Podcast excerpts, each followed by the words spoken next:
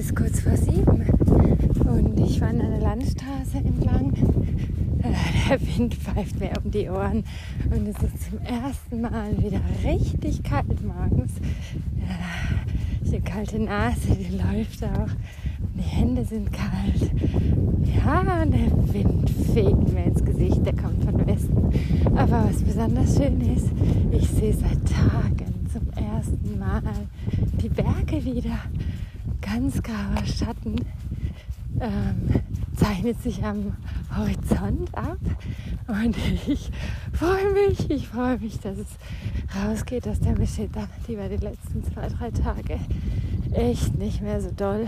Das ist Julia. Und diese Nachricht hier, die hat sie auf ihrem Jakobsweg aufgenommen. Das war für sie ein ganz besonderer Weg, denn Julia ist nach Hause gelaufen.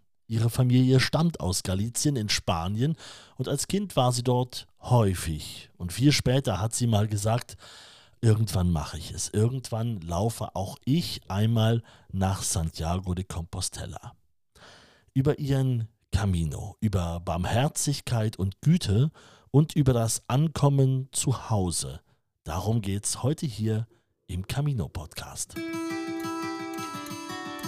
Und damit hallo in alle Kopfhörer, Hallo in die Bluetooth-Boxen oder in die Autos oder beim Joggen, wo auch immer du mich jetzt gerade hörst.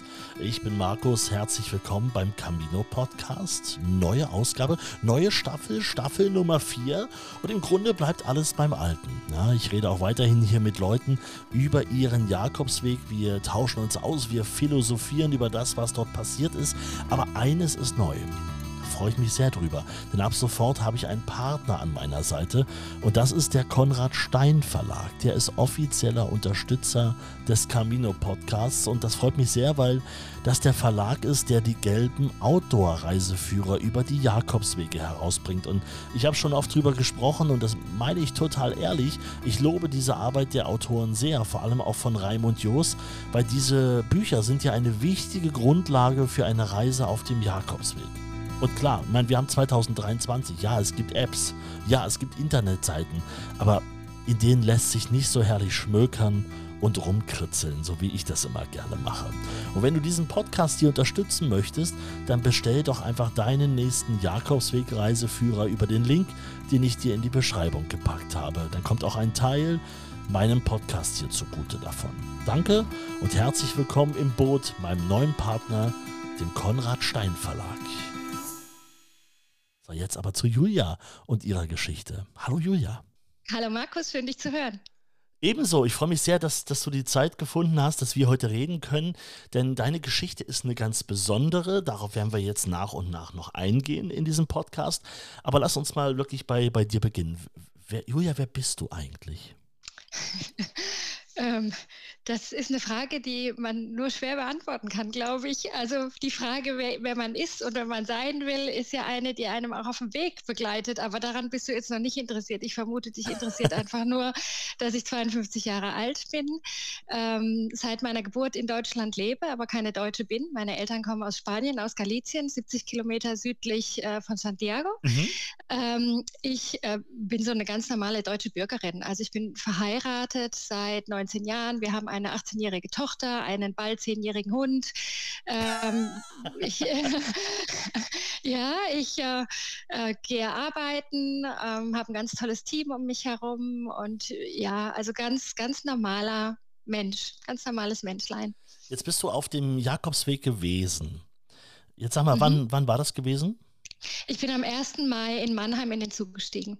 Also jetzt 2022. Ja, jetzt 2022. Okay, so. Dann ähm, nimm uns mal ganz kurz mit in dein Leben. Wie war das vor deinem Camino? War das so ein Leben, das auch recht stressig war? Das höre ich ja und lese ich ja immer wieder von Leuten, die sagen, ich musste jetzt mal dringend eine Auszeit nehmen. War das bei dir auch so? Also es war tatsächlich so. Ähm, ich bin, ich arbeite im Marketing und in der Kommunikationsabteilung von einem großen Konzern. Und die letzten zwei Jahre mit Corona waren in der Tat sehr stressig. Ich glaube, ich habe davor noch nie so viel gearbeitet wie in diesen zwei Jahren. Mhm.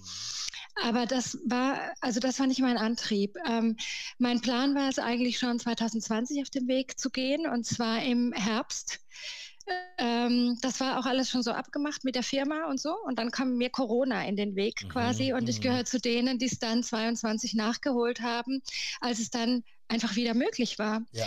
Und ähm, ja, aber ich, also ich glaube, das war so ein ganz normales, also ganz normales Angestelltenleben, wie viele einfach haben, die, die sich mit Leidenschaft in, in alles geben, ähm, was sie umgibt, sei es äh, im Privatleben, in der Familie, ähm, im Beruf. Ich, ich kann einfach nicht ohne Leidenschaft. Und ähm, ja, dann kann es halt schon passieren, ähm, dass man da sehr viele Bälle in der Luft hält. Mhm. Und das kann auch sehr stressig werden dann. Wie ja, sah es denn genau. früher aus, wenn du gesagt hast, du machst mal eine Auszeit? War das dann Urlaub? Warst du draußen? Machst ja. du Sport? Also also ja, ich, in der Tat, Sport ist ein ähm, wichtiges Element für mich. Mhm. Ähm, ich bin in meinem Leben schon fünf Marathone gelaufen, was für manche Ei. anderen gar nicht so viel sein mag, aber für mich, der eigentlich äh, einen Vierer in Sport immer hatte, ja. ähm, ist das eine Mega-Leistung. Also bei den Halbmarathonen habe ich irgendwann mal aufgehört zu zählen und Marathone ähm, fünf Stück, fünf vollendete. Und ähm, als ich das nicht mehr konnte, weil mein Körper nicht mehr mitgemacht hat, war das, war das echt schlimm. Also Sport mhm. äh, hat für mich tatsächlich immer zum Ausgleich äh, gehört. Und äh, dann muss ich mich auf eine Alternative begeben, weil Laufen halt nicht mehr möglich war. Und ähm, das brauche ich unbedingt. Ähm, ansonsten ist Auszeit bis 21 eigentlich auch immer mit der Familie reisen gewesen. Mhm nach Spanien reisen gewesen, mhm. äh, meine Geschwister treffen. Ich habe, äh, ich gehöre zu den glücklichen und gesegneten Menschen, die ähm, eine sehr, sehr gute Beziehung zu ihren Geschwistern haben. Also mhm. die kennen mich am besten auf dieser Welt und zu denen kann ich immer, egal welchen Scheiß ich verbrochen habe. ähm, ja, das ist wichtig, solche Menschen um sich herum zu haben. Absolut, ja. Und ähm, ja, mit meinem Mann und mit meiner Tochter einfach unterwegs zu sein, Europa kennenlernen. Ähm, da will ich auch meiner Tochter einfach viel hinterlassen. Das war Auszeit. Und die erste wirkliche Auszeit, die ich so für mich bewusst genommen habe, das war 21 mit einer Freundin, die hat mich eingeladen, mit ihr auf eine Woche Fasten auf Sylt mit Wandern.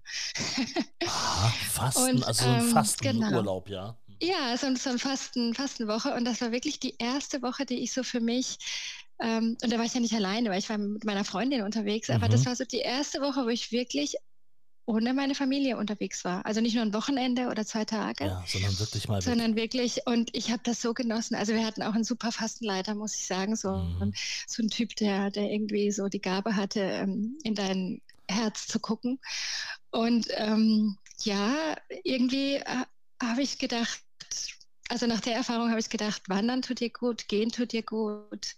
Dieses Alleinsein da auf Sylt, ich war auch viel allein auf Sylt trotzdem mhm. an den Nachmittagen, das tut dir gut. Und ähm, ich habe ja diesen Plan, nach Santiago zu laufen, seit ich 19 bin. Der war schon sehr lange da, genau. Da kommen wir jetzt ja, so langsam mal ran. Ja. Würdest du denn sagen, als du dich auf den Weg gemacht hast nach Santiago, ähm, dass du pilgern warst oder warst du wandern? Du hast ja immer von Wandern gesprochen. Also was war so. Ja, du, du, du stellst so schwierige Fragen. Es tut also, mir leid.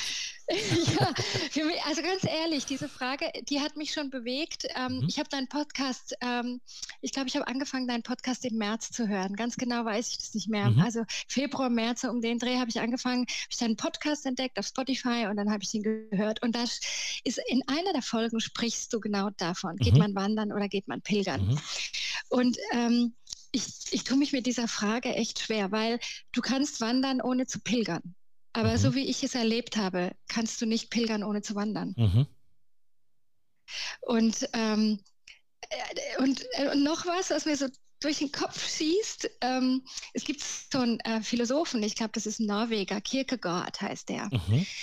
Und der hat irgendwie mal gesagt oder geschrieben, dass wir unser Leben im Rückwärts verstehen, aber leben ja. müssen wir es vorwärts. Ja, ja. Und ich, ich wusste nicht, ob ich wandern gehe oder pilgern gehe. Ich glaube, die erste Mail, die ich dir geschrieben habe, da habe ich mich einfach nur dafür bedankt, wie toll ja. dein Podcast ist. Und da habe ich zum ersten Mal Pilgern hingeschrieben und ich genau. weiß noch, dass ich gezögert habe das, das hinzuschreiben. Das hast du mir auch genauso geschrieben. Jetzt habe ich es geschrieben äh, und ich habe bis eben noch gezögert, dieses Wort zu ja, schreiben, genau. Pilgern. Genau. Ja, hm. ja, weil ich auch nicht wusste, so, dass, ich meine, das, die alte Definition von Pilgern, ne? also dass wir, ja. dass wir ähm, äh, einen inneren Wunsch haben oder eine, eine, eine Verabredung mit Gott, die wir dann dadurch erfüllen, dass wir pilgern gehen. Oder dass es irgendwas mit unserem Seelenheil zu tun hat, dass wir von mhm. allen Sünden gereinigt sind, wenn wir dann am Ziel ankommen. Ich glaube, das treibt heute keinen mehr oder vielleicht nur ganz, ganz wenige auf den Weg. Ähm, was einen vielleicht auf den Weg treibt, und das ist auch eine rückwärtige Erklärung, die hatte ich nicht, als ich mhm. Das Gefühl hatte, ich muss jetzt los. Ähm, das ist äh, das Thema Erkenntnis. Mhm. Also ich glaube, die meisten machen sich auf den Jakobsweg, wissend oder unwissend, um Erkenntnis zu gelangen, um zur Erkenntnis zu gelangen. Und ich muss sagen, rückwärtig gesehen war es das bei mir auch. Mhm. Also es, es, klingt, also viele fragen dich, bist du jetzt erleuchtet? Weil es ja eine total bescheuerte Frage und eigentlich eine Provokation ist. Mhm. Ähm, und wenn man sich aber zurücklehnt und mal vergisst, welche Vorurteile um dieses Wort herum sind, dann muss ich sagen, jawohl, Nach 37 Tagen und 900 Kilometern war ich erleuchtet. Das hat nämlich Harpe Kerkeling übrigens auch mal gesagt. Der hat ja sein Buch äh, Ich bin dann mal weg auch öffentlich gelesen und ja. das wurde auch aufgezeichnet und da ähm, stellt das, äh, das Publikum auch diese Frage am Ende. Man kann so Fragen stellen und, und da sagt auch einer, bist du denn jetzt erleuchtet und, und Leute fangen an zu lachen und der ganze Saal lacht irgendwann und dann sagt er, was ist denn, wenn ich jetzt sage ja? Hä? Hä? So guckt er so in die Runde. Kann ich und, mir richtig vorstellen. Ja, das war auch sehr interessant. Das ist immer auch eine, eine sehr schöne Frage. Okay, das heißt, ich versuche es mal zusammenzufassen. Du hast, ähm, bist nicht unbedingt als Pilgerin gestartet, aber vielleicht so von Schritt zu Schritt immer mehr eine geworden? Ja, das kann sein, wobei ich auch schon die, ich hatte schon den Vorsatz, okay. ähm, zu Pilgermessen zu gehen. Ich hatte den mhm. Vorsatz, die Kirchen am Wegesrand zu besuchen. Mhm. Und ähm, ich hatte ähm, den Plan, oder nein, ich hatte die Idee, ähm, ein Grab zu besuchen. Mhm. Ähm, und äh, wusste noch nicht, wie ich es umsetzen werde. Und, und wenn man das alles zusammenzählt, war ich vielleicht tatsächlich schon Pilger, obwohl ich ähm, mich so nicht bezeichnet hätte. Mhm. Aber ich war auch kein Tourist. Also ich weiß nicht, ich war einfach nur ich. Es ist total spannend, äh, vor allem wenn man deine Geschichte, die werden wir jetzt auch nach und nach weiter erfahren. Ich zitiere mal aus deiner Mail, die du mir geschrieben hast. Das war eine, wir haben mehrere Mails geschrieben und in der einen hast du mir geschrieben, ähm, nur eins noch vorneweg, meine Geschichte hat keine aufregenden Wendungen, keine neue Liebe, keinen beruflichen Neuanfang, worüber ich mit dir sprechen kann. Das sind also Dinge, die sich um alte Werte drehen, um Barmherzigkeit, um Güte, Gnade, mhm. Identität, mhm. Wurzeln, Werte, mhm. Herkunft, Entwicklung mhm. und Begegnung und ganz viel Wissen über Spanien. Mensch, das berührt mich total, wenn du das jetzt vorliest. Es ist total, ich habe mir das auch aus deiner Mail auch rauskopiert, weil ich das ähm, wirklich, wirklich schön fand und dachte mir sofort, na, über das können wir doch alles auch einfach über einen Podcast reden. Wir müssen ja nicht jedes Mal den Weg nochmal neu erklären. Ähm, mhm. Ich glaube, das, da, da gibt es schon etliche Ausgaben dazu, hier in dieser Podcast-Reihe. Ähm, also, das was ja schon total spannend ist. Also entweder äh, hört man jetzt diesen Podcast, äh, weil man selber schon mal auf dem Jakobsweg war oder weil man es vorhat oder das Thema irgendwie interessant findet. Die Stadt Santiago de Compostela spielt dabei ja eine große Rolle, die Zielstadt. Mhm. Ne? Jeder mhm. äh, kennt die, der schon mal auf dem Weg war. So, und jetzt ähm, ist es bei dir aber ein bisschen anders, weil du hast es eben schon so anklingen lassen. Du kennst die Stadt nicht nur ein bisschen, sondern du bist in der Nähe von dort geboren.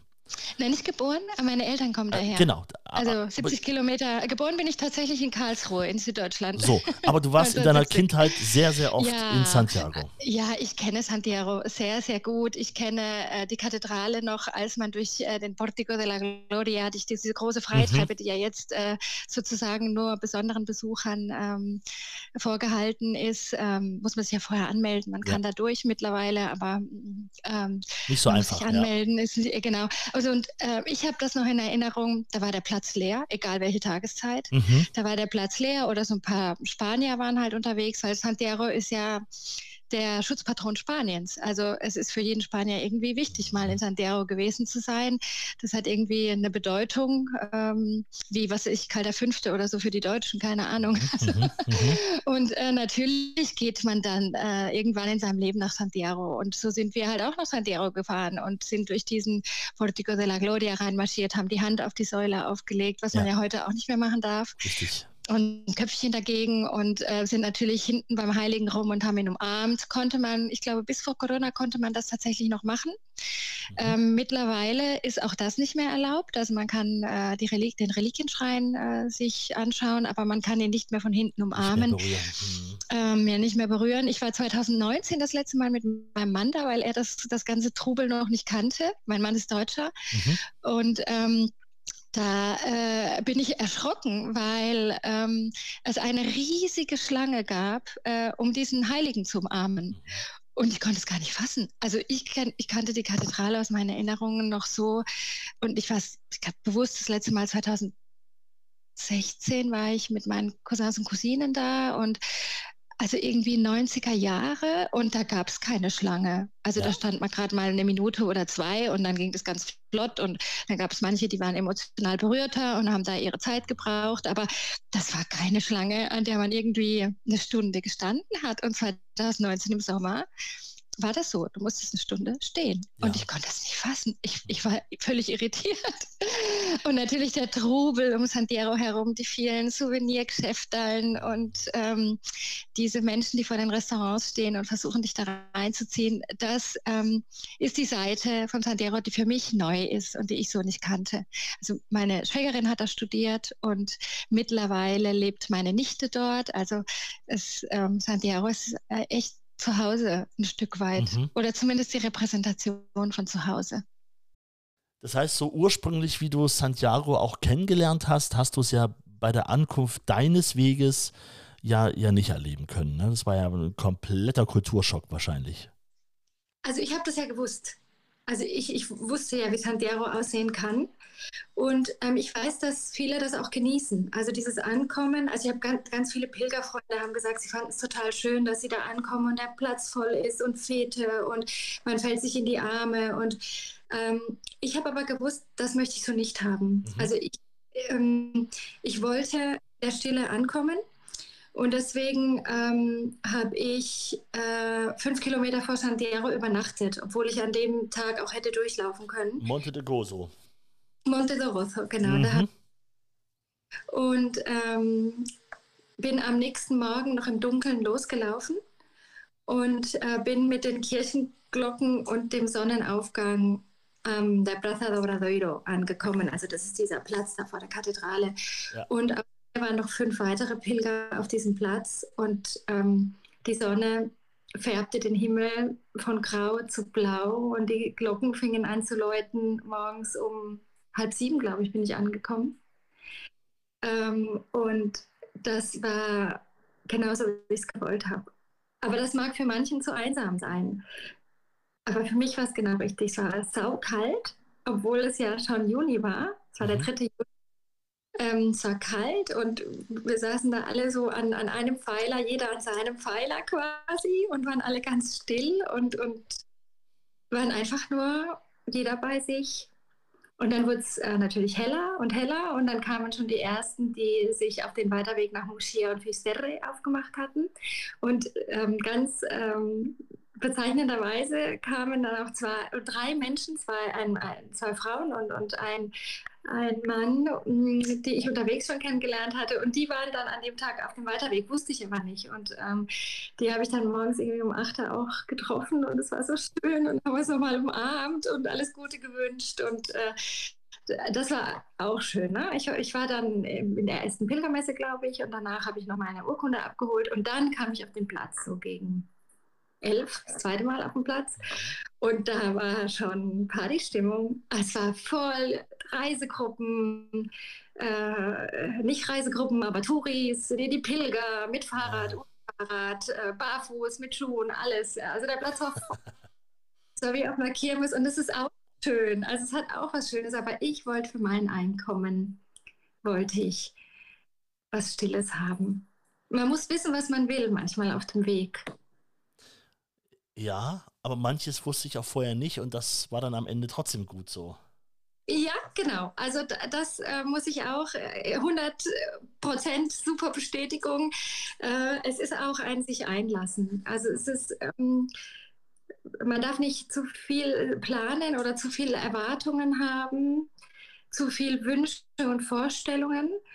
Und dann äh, ähm, erlebt man Dinge, mit denen man nie gerechnet hätte und die man, wenn man zu viel geplant hätte, auch gar nicht, da wäre man dran vorbeigelaufen oder dann äh, hätte man den Tag irgendwie anders geplant oder also so dieses Vertrauen, ähm, dass das alles schon gut wird. Mhm. ähm, ich bin froh, dass ich das vom ersten Tag an hatte. Also ich weiß, dass es nicht allen gelingt. Ähm, und ich kann dir auch nicht sagen, warum das so war, warum, warum ich so, so, äh, möchte auch nicht sagen angstfrei, weil angstfrei war ich nicht. Also ich hatte auch schon meine Ängste. Ähm, aber ich habe so, ich war sehr, sehr entspannt unterwegs. Also ich habe gedacht, das wird hier schon. Ich werde ein Platz übernachten finden, ich werde was zu essen finden, das, ich werde in Sandero ankommen, früher oder später. Vertrauen hattest du auf jeden Fall in den Weg. Lass uns noch mal einen kleinen Augenblick zurückspulen. Was war der Moment, an dem du gemerkt hast oder an dem es sich immer mehr manifestiert hat, dass du deine, deine, deine zweite Heimat sozusagen, Santiago, jetzt auch mal per, Fuß erreichen möchtest und nicht per Auto, so wie du es bisher ja immer kanntest, oder mit dem Flugzeug, wenn du dort äh, im Urlaub warst. Kannst du dich noch erinnern, wann ja. der, der also, Wunsch entstanden ist, zu sagen, ich will unbedingt mal dahin laufen? Ich kann mich erinnern und es gibt auch Zeugen. Oi. Ja, also ähm, ich habe 89 Abitur gemacht und äh, früher war das ja so in Baden-Württemberg, dass man das Abitur gemacht hat und dann ganz viel Zeit hatte.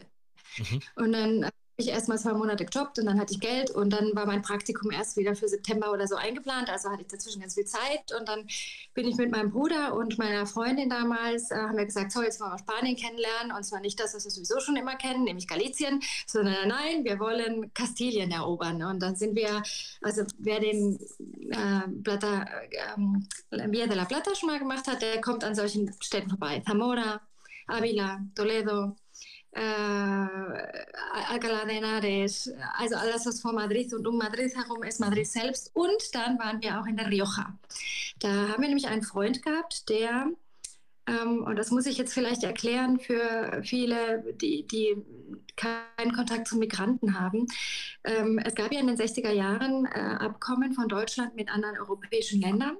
Ähm, zum Beispiel mit Spanien oder auch mit Italien, Türkei, dass sie ähm, Menschen anwerben können, um in Deutschland zu arbeiten. Und Teil dieses Abkommens war es auch, dass die Spanier äh, Seelsorger, Sozialarbeiter und Lehrer nach Deutschland schicken können, um äh, diese Menschen in ihrer Sprache zu betreuen und aber auch die Kultur, die spanische Kultur aufrechtzuerhalten. Also ich gehöre zu denen, die dann in den 70er Jahren, ich bin ja 70 geboren, also die dann in den 70er Jahren auch neben der deutschen Schule noch eine spanische Schule besucht haben, die sonntags in den Gottesdienst gegangen sind und der war voll spanisch, gehalten von einem spanischen Priester. Und wir haben unseren Priester damals besucht. Das war ein ganz junger Pfarrer, der war, ach, damals, also ich, ich habe ihn kennengelernt, da war er so um die 30, da muss er irgendwie so Anfang 40 gewesen sein. Ähm, und ähm, den haben wir dort besucht. Und äh, der lebte in Logroño, also sein, sein, sein zweiter Wohnsitz war sozusagen Logroño, neben Karlsruhe.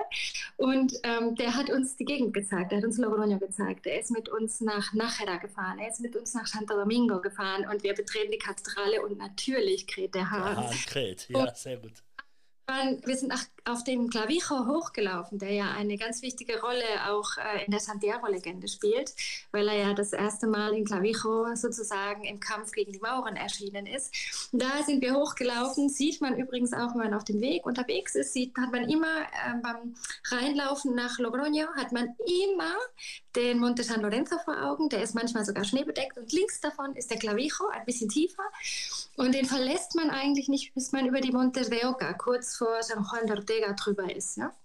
Und dann, also das, und damals habe ich zu meinem Bruder gesagt, als wir dort uns verabschiedet haben von José Manuel, habe ich zu meinem Bruder gesagt, Joe, ich gehe diesen Weg. Und damals gab es nichts. 89 gab es nichts. Da hatte der ähm, Padre Elias angefangen, so ein paar Markierungen zu machen, aber es mhm. gab nichts. Infrastruktur, kein Weg. Ich bin mir nicht sicher, ob Sandero schon Weltkulturerbe war oder nicht. Ich glaube, das war Ende der 80er, aber sicher bin ich mir nicht. Mhm. Aber Weg und mein Bruder hat gesagt, du bist doch bescheuert, sowas machst du nicht. Und da habe ich gesagt, doch, doch, ich gehe den Weg. Und dann gab es ja 93 die große Kampagne in Spanien, den Jacobé, mhm. manchmal auch das so ein komisches, hässliches Logo. Und da steht Jacobeo, also der Jakobsweg auf Galiz statt runter. Ja. Hast du das gesehen auf dem Weg? Irgendwann bestimmt mal, ja, ja.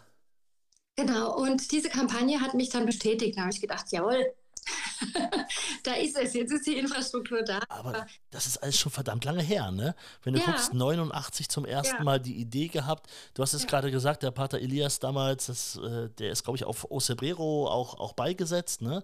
Beziehungsweise ist dort diese Statue von ihm, die hat man schon mal gesehen. Der ist damals ja mit dem Farbeimer losgezogen und hat diese gelben Pfeile überall dran gemalt, ne? So ist es und der ist ja völlig, völlig verrückt erklärt worden. Also das in den 80er Jahren war auch noch großes ETA-Problem und es gibt die Legende, dass äh, die Polizei ihn aufgelauert hat, weil sie ja. wirklich gedacht haben, äh, er wäre irgendwie so ein, so ein ETA-Anhänger genau. und würde da irgendwie Schabernack auf dem Weg dran. Ja. Ne? Hat er aber nicht gemacht. Er hat einen Grundstein für was wirklich Großes gelegt, wie er selber ja. gesagt hat, für eine Invasion. Und die ist dann ja nun ein paar Jahre später ja nun wirklich gekommen. Okay, das heißt 89 schon der Plan. Ähm, und dann, und dann ging es jetzt irgendwann auch mal, mal wirklich los. Ich kann mir vorstellen, wenn man jetzt, also wenn ich auf eine Reise gehe ähm, durch, durch äh, Teile von Spaniens, die ich ansonsten ja zumindest, ich meine, früher bist du ja mit der Familie mit dem Auto immer nach Spanien da runtergefahren, die ganze Strecke. Ich glaube, ich habe jedes Verkehrsmittel, was es gab, schon benutzt. Mhm, okay. Dann hast du ja auch wahrscheinlich ähm, auch die, die Autobahnschilder, wenn man an, weiß ich nicht, an Pamplona, an Burgos, an Leon vorbeifährt. Das kennt man ja alles schon, selbst als Kind noch, von den Autobahnrasthöfen, von Schildern. Hier geht's ab nach Leon, hier geht's ab nach Burgos. Und auf einmal läuft man jetzt wirklich, du bist ja auch, du bist den Camino Frances gelaufen, ne? Den Französisch gelaufen. Ja. Genau, dann bist du ja wirklich genau an diesen ganzen Orten auch vorbeigekommen. Ich kann mir vorstellen, dass es da auch hier und da mal Erinnerungen gab. Ja, Erinnerungen und also vielleicht gar nicht mal so sehr konkrete Erinnerungen, sondern ich war sehr oft auf dem Weg überwältigt. Also ich weiß nicht, ob ich da die richtigen Worte auch finde. Also mich, mich hat einfach manchmal so eine Welle erfasst, wo ich einfach gar nicht klar, also wie wenn ich mich von außen beobachten würde und das gar nicht glaub, glauben wollte, dass ich da jetzt wirklich zu Fuß unterwegs bin. Also dieses Gefühl gab es ganz oft und ich muss sagen, damals gab es ja keine Navis, ne? als ich noch klein war, gab es keine Navis und äh, die Autobahn war auch nicht so ausgebaut wie jetzt. Also stückweise war es auch nur eine Landstraße und mein Vater hatte äh, alle Orte fein von Karlsruhe bis nach äh, zu Hause, alle Orte, wichtigen Orte aufgelistet in so einer Liste. Und mir fiel auswendig lernen unheimlich leicht. Und ähm, ich konnte die Liste auswendig. Ja.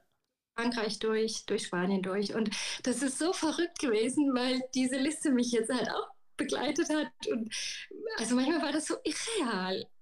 Ich kann das gar nicht gut beschreiben, glaube ich. Also allein ja. schon die, die Verbindung zu früher. Ähm, ich weiß nicht, es ist ja auch so, wenn man mal an, an Orte seiner Kindheit zurückfährt, jetzt einfach auch hier hierzulande schon, dann ist das ja auch manchmal schon interessant, was einem da noch einfällt. So, ne? Ich habe so im, im Harz so, so einen Ort, wo wir früher ganz oft waren und da sehe ich heute noch so die einzelnen Sachen, die es damals dort gegeben hat und da war ich halt wirklich Kind. Und wenn ich mir vorstelle, ähm, du warst ja nun als, als Kind wirklich auch sehr oft in Spanien ja. und äh, sehr regelmäßig in Santiago, also jetzt nicht nur alle fünf Jahre einmal da äh, ist es hier und da bestimmt mal aufgeploppt zwischendurch. Ja, also wobei am stärksten war es ähm, in Galizien. Das ja. muss ich sagen. Also weil wir sind ja wirklich durchgefahren. Also wir haben auch zu den ähm, Migranten gehört, die sich hier äh, freitags ins Auto gesetzt haben oder donnerstags abends, wenn die Schule rum war. Und dann sind wir die 2200 Kilometer runtergeheizt. Also wir haben doch nicht übernachtet irgendwo. Das. Und als alle äh, den Führerschein hatten, dann haben wir es abgewechselt, da mussten wir noch weniger Pausen machen. Ja? Also wir sind da wirklich nach Hause geheizt. Ja? Also ähm, Gott sei Dank gibt es da eine Geschwindigkeitsbegrenzung schon immer. Insofern konnte man nicht zu sehr heizen, aber das haben wir in, in einem durch abgewickelt. Also ich kann mich erinnern an 24 Stunden, 25, 26 im Auto sitzen ähm, und nach Hause fahren. Und ähm, das hatte ich halt als ich in Galicien angekommen bin. Also das war für mich auch unerwartet, was da mit mir passiert ist. Das, das war, also man ist ja als, als Migrant, als jemand mit Migrationshintergrund, ist man ja immer zweigeteilt. Also in Deutschland ist man kein Deutscher. Also ich habe auch als Kind Diskriminierung erlebt, ganz mhm. klar. Hätte ich damals nicht so benannt, aber heute weiß ich, dass es Diskriminierung war. Meine Eltern haben auch Diskriminierung erlebt. Ähm, und wenn du dann in Spanien warst, dann warst du La Alemana, die Deutsche. Mhm. Also du warst, du hast dich immer gefragt, verdammt nochmal, wo gehöre ich denn hin? Wo ist mein Zuhause? Wo ist mein Zuhause? Irgendwann, und das war aber schon später, ich glaube, da hatte ich schon meine Tochter, irgendwann habe ich gedacht, wie blöd bist du? Das ist ja kein Gegensatz. Du musst es integrieren. Du bist sowohl als auch. Mhm. Und ähm, ich habe dann noch das verrückte Erlebnis mit einem Iren gehabt. Ich habe so einen Workshop geleitet und der kam dann hinterher zu mir. Der hat gedacht, ich wäre Deutsche. Und der kam dann hinterher zu mir und hat gesagt: Sag mal, du bist doch schizophren. Ich kenne keinen Deutschen, der so ist wie du. Du bist so strukturiert, methodisch, durchgeplant. Und dann hast du immer diese emotionalen Aussetzer. Was ist denn los mit dir? Und ich war völlig irritiert. Ich habe gedacht, was ist denn das für ein schräges Feedback? Ich, ich glaube, ein bisschen Emotionalität könnte manchen Deutschen mal ganz gut tun. Ich glaube, das ist nicht, nicht so schlimm, sich da von der spanischen Seite was zu übernehmen. Genau. was man immer ja. so sagt. Das, das Spannende ist ja auch, wir gehen jetzt auch mal so ein bisschen den, den Weg durch, den du gemacht ja. hast. Ähm, also viele Leute, die ja auf den Jakobsweg gehen, äh, da gibt es eine Sache, die oft Menschen abschreckt. Das kriege ich auch immer mit. Ich versuche immer dagegen, dagegen zu halten, aber das gelingt nicht immer. Und zwar ist es die Sprachbarriere. Mhm. Gerade wenn man jetzt Spanisch nicht in der Schule hatte und danach, äh, also ein bisschen Englisch vielleicht kann, aber manche ja auch selbst das wenig. Man braucht es ja auch in Deutschland nicht unbedingt.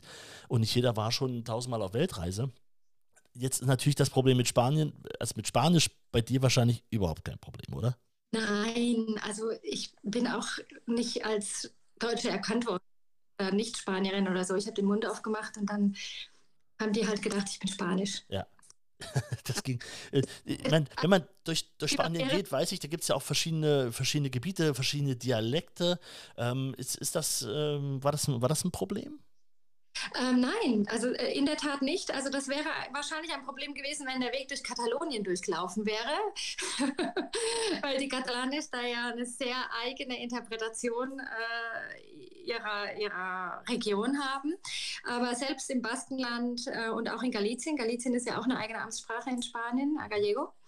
Ähm, selbst da sprechen alle Menschen mit dir ganz offen Castellano, also die, die, das, was wir unter Spanisch abhaken. Ähm, äh, die sprechen mit der Spanischen mittlerweile. Ich glaube, das muss in den 90ern deutlich schwieriger gewesen sein. Also ich glaube, mittlerweile gibt es viele Menschen, die einfach Englisch auf dem Weg sprechen. In den größeren Städten, die jungen Leute, die sprechen alle Englisch.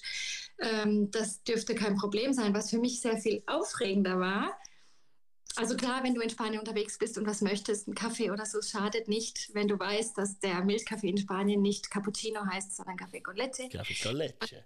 Ja, da habe ich, glaube Missionarsarbeit geleistet, weil mir das immer so gestunken hat. Also ich habe immer gesagt, Leute, Cappuccino ist kein spanisches Getränk. Mhm.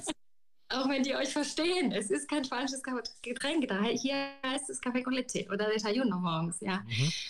Also das, ähm, das ist schon ganz hilfreich, wenn man das weiß. Aber man trifft auch ganz, ganz viele englischsprachige, gerade unter den Mitpilgern. Äh, ich würde mal sagen, alle, die 50 und jünger sind, ähm, die sind auf dem Weg. Aber ähm, ich hatte das Glück, auf einem humanistischen Gymnasium zu sein. Also ich kann neben Spanisch auch noch Französisch ganz gut, Englisch ganz gut, Ei. Italienisch brabbel ich so ein bisschen her, weil ich Latein hatte und dann ergibt sich das alles so. Und ich fand das Wahnsinn, wie herzaufschließend es sein kann, wenn man die Sprache des jeweils anderen spricht. Mhm. Also gerade bei den Franzosen fand ich das Wahnsinn. Also von, von totaler Ablehnung und Genervtsein bis zu, ich nehme dich in die Arme und adoptiere jetzt, ähm, hat sich das innerhalb von zwei Sekunden geändert, als ich plötzlich Französisch gesprochen habe. Ja. Und das war für mich irre, was für eine Tür eine Sprache kann, auch wenn man in Englisch durchkommt. Da kommt man durch. Ja. Es gibt genug Deutsche auf dem Weg oder Schweizer, die auch Deutsch sprechen oder andere Menschen, die Deutsch sprechen. Ähm, ja, und Englisch sowieso. Aber es war für mich schon bemerkenswert, ja. ich, wie sehr das die Herzen aufschließt. Ich bin auch immer ein Freund davon, natürlich ein paar Worte in der Sprache des Landes, in, in das man reist, ähm, auch zu kennen. Ähm, ich wollte muss den Leuten immer auch ein bisschen Angst nehmen, die sagen, ich hatte es halt einfach nie in der Schule und ich bin vielleicht mit Sprachen auch nicht so talentiert, dann sage ich immer, geh trotzdem, geh trotzdem, mach es. Es wird sich, es wird auch immer jemanden geben wie Julia, die spricht alle Sprachen und die hilft. Ja. Also unbedingt. Und ich kann mich erinnern, ich habe, äh, das war für mich äh, auch eine sehr besondere Situation. Ähm, ich ich habe eine äh, Litauerin getroffen in Roncesvalles. Wir waren auf der Pilgermesse und hinterher hatte man die Möglichkeit, der Pfarrer hat uns angeboten, in die, ähm, wie sagt man, äh, Kavernen, also in die unterirdischen äh, Gänge der Kirche zu gehen. Mhm. Äh, da war so eine spanische Reisegruppe, zwei Ehepaare und, und ich habe mich da angeschlossen und eben diese zwei Mädels aus Litauen. Und sie konnte kein Spanisch. Mhm. Und dann hat mich, der Pfarrer konnte kein Englisch. Also haben sie mich gebeten zu übersetzen. Das habe ich dann auch gemacht. Und dann hat sie zu mir gesagt, du, ich habe noch so ein paar andere Fragen auf der Seele. Und es waren Glaubensfragen. Ah. Also, ähm, bin ich sicher, ist es okay, wenn ich auf den Weg gehe, auch wenn ich nicht an Gott glaube? Also, oder findet er das blöd? Also solche Fragen, wo es mir als Erzkat, ich bin ja katholisch aufgewachsen. Ich habe zum Teil hat mich gerüttelt, als ich die Fragen gehört habe. Ich gedacht habe, das kann ich jetzt nicht ernsthaft einen 80-jährigen Pfarrer fragen, der fällt doch um, ja. Aber ich habe das gemacht. Ich habe gedacht, du bist jetzt Vehikel also es gibt immer jemanden, der übersetzen kann. Aber jetzt, jetzt, jetzt, jetzt, möchte ich gerne mal wissen, was hat denn der Fahrer geantwortet? Der war total cool. Der war total cool. Also der hat gesagt, du, es geht nicht darum, wer was wie denkt. Auch, es geht auch nicht darum, was Gott denkt. Du bist jetzt hier und du wirst deine Erfahrungen machen. Und hör in dich hinein, schau in die Natur, schau auf die Gemeinschaft, die du dir hier findest und dann kannst du die Frage vielleicht selber beantworten. Spannend. Du, der war weise. Ich fand den so weise, weil der ist, also der hat ihre Fragen sehr gut beantwortet. Und hat damit vielleicht sie sogar noch ein Stückchen näher an die Kirche oder Gott gebracht, als er sonst mit einem Zitat aus der Bibel geschafft hätte. Ich habe sie interessanterweise in Muschia wieder getroffen. Hm, okay, ganz am Ende, ja. Am Ende unseres Weges habe ich sie wieder getroffen, ohne dass es geplant war. Und ich habe sie tatsächlich in der Pilgermesse getroffen. Ach. Ja, schau her, siehst du, manchmal ist es genau so. Wir, wir springen jetzt gerade sehr über den, über den Weg, aber das ist äh, okay, weil wir auch gesagt haben, wir wollen heute den Weg nicht nochmal so en Detail beschreiben. Ähm, dafür haben wir schon eine Ausgabe äh, fertig. Lass uns mal so ein bisschen durchgehen. Ich habe, du hast ja auch in, in, dem, was wir geschrieben haben, hast du mir zum Beispiel ja auch geschrieben, es gab so Orte, ähm, die dich sehr überrascht haben. Also äh, vielleicht können wir da nochmal ein, zwei erwähnen. Ähm, ich habe mir zum Beispiel Ocebrero aufgeschrieben. Das hattest du mir im, im Vorgespräch auch schon mal verraten. Ähm, wollen wir mal die, die Strecke bis Ocebrero, das ist ja schon nochmal ein ganz schönes Stück. Letztendlich ist ja dann äh, dieser Berg ja schon fast mit das Finale äh, der Reise, so mal nett aufgerundet, zumindest wenn man in Saint-Jean gestartet ist, dann fühlt man sich, als wäre man schon fast da. Ähm, bis dahin ist es dir auf dem Weg gut ergangen? War es sehr anstrengend für dich? Ich meine, du hast erwähnt, wie, wie sportlich du ja auch bist mit, mit Marathon und so weiter. Ähm, körperlich? Wahnsinnig anstrengend. Okay. Mhm. Es war anstrengend, ja. Ähm, also ich habe ein kaputtes Knie und meine einzige Sorge war, ähm, dass dieses Knie hält bis an Dero. Ja. Das war wirklich eine Sorge, weil ich habe zu meinem Mann gesagt, hey, es kann sein, dass du mich in Pamplona abholen musst, mhm. weil ich weil ich es nicht mal mehr über die Pyrenäen schaffe mit dem kaputten Knie. Nach 100 Kilometern, ja. Mhm. Ähm, deswegen habe ich äh, ganz langsam gestartet. Also ich habe die erste Etappe auch nicht wie alle anderen in einem Schwung gemacht, mhm. sondern ich habe äh, bewusst, ich habe ja, ich kann Höhenprofile lesen, ich habe mir das Höhenprofil angeguckt und dann habe ich Lecco Mio, das machst du nicht auf einmal. Ja. Ähm, und du guckst, dass du ganz frühzeitig, sobald die Hütte äh, oben in Horizont offen ist, dich da einbringst. Und das habe ich auch gemacht. Ähm, und das war weise. und ich habe am Anfang, würde ich sagen, bin ich gelaufen zwischen 16 und 18 Kilometern, 16, 20 mhm. Kilometer. Die weiteste Strecke waren, glaube ich, 25 von äh, Roncesvalles nach La Rajoaña, weil ich in Zubidi keine Übernachtung hab, bekommen habe. Ähm, und äh, dann hat sich das aber gesteigert. Also der Weg trainiert dich. Also ich hatte mich vorher natürlich auch vorbereitet, ich gebe es zu. Also ich gehöre zu denen, die äh, schon mal versucht haben, sich langsam aufzubauen. Ich kenne es ja vom Marathontraining und einfach mal mit zwölf Kilometern, 16, 18 den Pfälzerwald dann halt und den Odenwald äh, am Wochenende belaufen habe, weil ich einfach, ich wollte einfach nicht das Risiko eingehen, dass mein Knie mich verletzt, verlässt. Und darauf wollte ich vorbereitet sein. Und ähm, trotzdem, trotzdem ähm, habe ich Schmerzen gehabt. Und zwar da, wo ich es nicht erwartet habe. Also Rücken. Mhm. Die, mein Rucksack hat 8,5 Kilo gewogen ohne Wasser. Mhm. Ähm, und mit Wasser, und ich habe immer Wasser dabei gehabt, äh, waren es dann knapp an die 10 Kilo. Ja. Und ich habe wirklich, also so bis 20 Kilometer war alles gut, aber ab 20 Kilometer, ich habe am Anfang die ersten Wochen, ich habe gedacht, mir bricht der Rücken zusammen. Mhm. Also ich habe richtig Schmerzen gehabt. Nicht mal Schultern, sondern wirklich Rücken. Und ähm, so ähm, auf der Meseta fing dann an, mein rechter Fuß weh zu tun. Ich habe dann später eine Krankenschwester getroffen. Also ich glaube, in Leon war dann der Höhepunkt der Schmerzen im rechten Fuß erreicht. und später dann in Villafranca del Viejo habe ich eine Krankenschwester getroffen und die hat mir gesagt, oh, was du da hast, ist ähm, eine Entzündung des Fußgewölbeknochens. das hat sie einfach so sagen können. Ja, sie hat sie hat, also sie hat sich angehört, ne? sie, sie hat Anamnese ja. gemacht, wann tut's weh, wann tut's nicht weh, wie hört's auf und mhm. Mhm. dann hat sie gesagt, jo, Entzündung ist gut, dass du dir da die Diclofenac drauf geschmiert hast, wie geht's dir jetzt? Dann habe ich gesagt, es wird besser und dann hat sie gesagt, okay, dann lauf weiter. Go, go, go. ja. oh, genau, du bist schon fast da. ja, also ich habe Schmerzen gehabt und ich habe Hunger gehabt. Okay, du hattest Hunger, aber ich meine, dagegen kann man was tun. Nee, nee, eben nicht, eben manchmal eben nicht. Wenn das Timing nicht ganz passt, sind die äh, Supermärkte und Restaurants ja, zu. okay. Dann vier Stunden warten, bis was aufgeht und in deinem, in deinem Rucksack befindet sich nur noch Schokolade und Kekse oder so. Der also berühmte also Satz aus dem Werbefernsehen, du bist nicht du, wenn du, wenn du Hunger hast, wie war das? Du bist nicht du selbst, ja, genau. wenn du genau. Hunger hast, ja. Also ich habe die ersten 14 Tage, glaube ich, gebraucht, bis ich so in einem Rhythmus war. Okay. Und ich muss ähm, ich äh, ernähre mich vegetarisch seit drei Jahren. Mhm. Und das ist in Spanien schwierig. Ich wollte gerade sagen, das, das höre ich von sehr vielen Seiten. Also es gibt Mittel und Wege, aber so im Lokal kann das tatsächlich eine sehr einseitige Kiste werden auf Dauer. Mhm. Ja, und ich habe dann auch einfach beschlossen, also entweder ich habe da selber gekocht oder irgendwann wollte ich noch nicht mal selber kochen, weil ich es einfach auch sehr schön fand, mit Leuten zusammen zu essen. Und auch nicht jede Herberge gibt einem ja die Möglichkeit, schön zu kochen, also so, dass du Freude ja. hast. Mehr sich so nähern, ja. Und dann habe ich, glaube ich, nach 14 Tagen, ah ja, in Burgos, ich weiß genau, wo es war. In Burgos ähm, habe ich dann beschlossen, Schätzlein, das ist nichts hier mit vegetarisch. Spring über deinen Schatten und mach halt mal eine Ausnahme. Ja. Das habe ich dann auch gemacht. Also ich bin ja nicht vegetarisch aus gesundheitlichen Gründen, sondern aus Überzeugung. Ja, gedacht, okay, nimmt dir keiner übel, wenn du jetzt diese nächsten Tage hier ganz normal dich ernährst. Und ab dann wurde es besser. Aber bis dahin hatte ich echt Hunger. Ich hätte alles essen können ah, auf dem Weg. Ah, alles. Okay, verstehe. Okay, gut.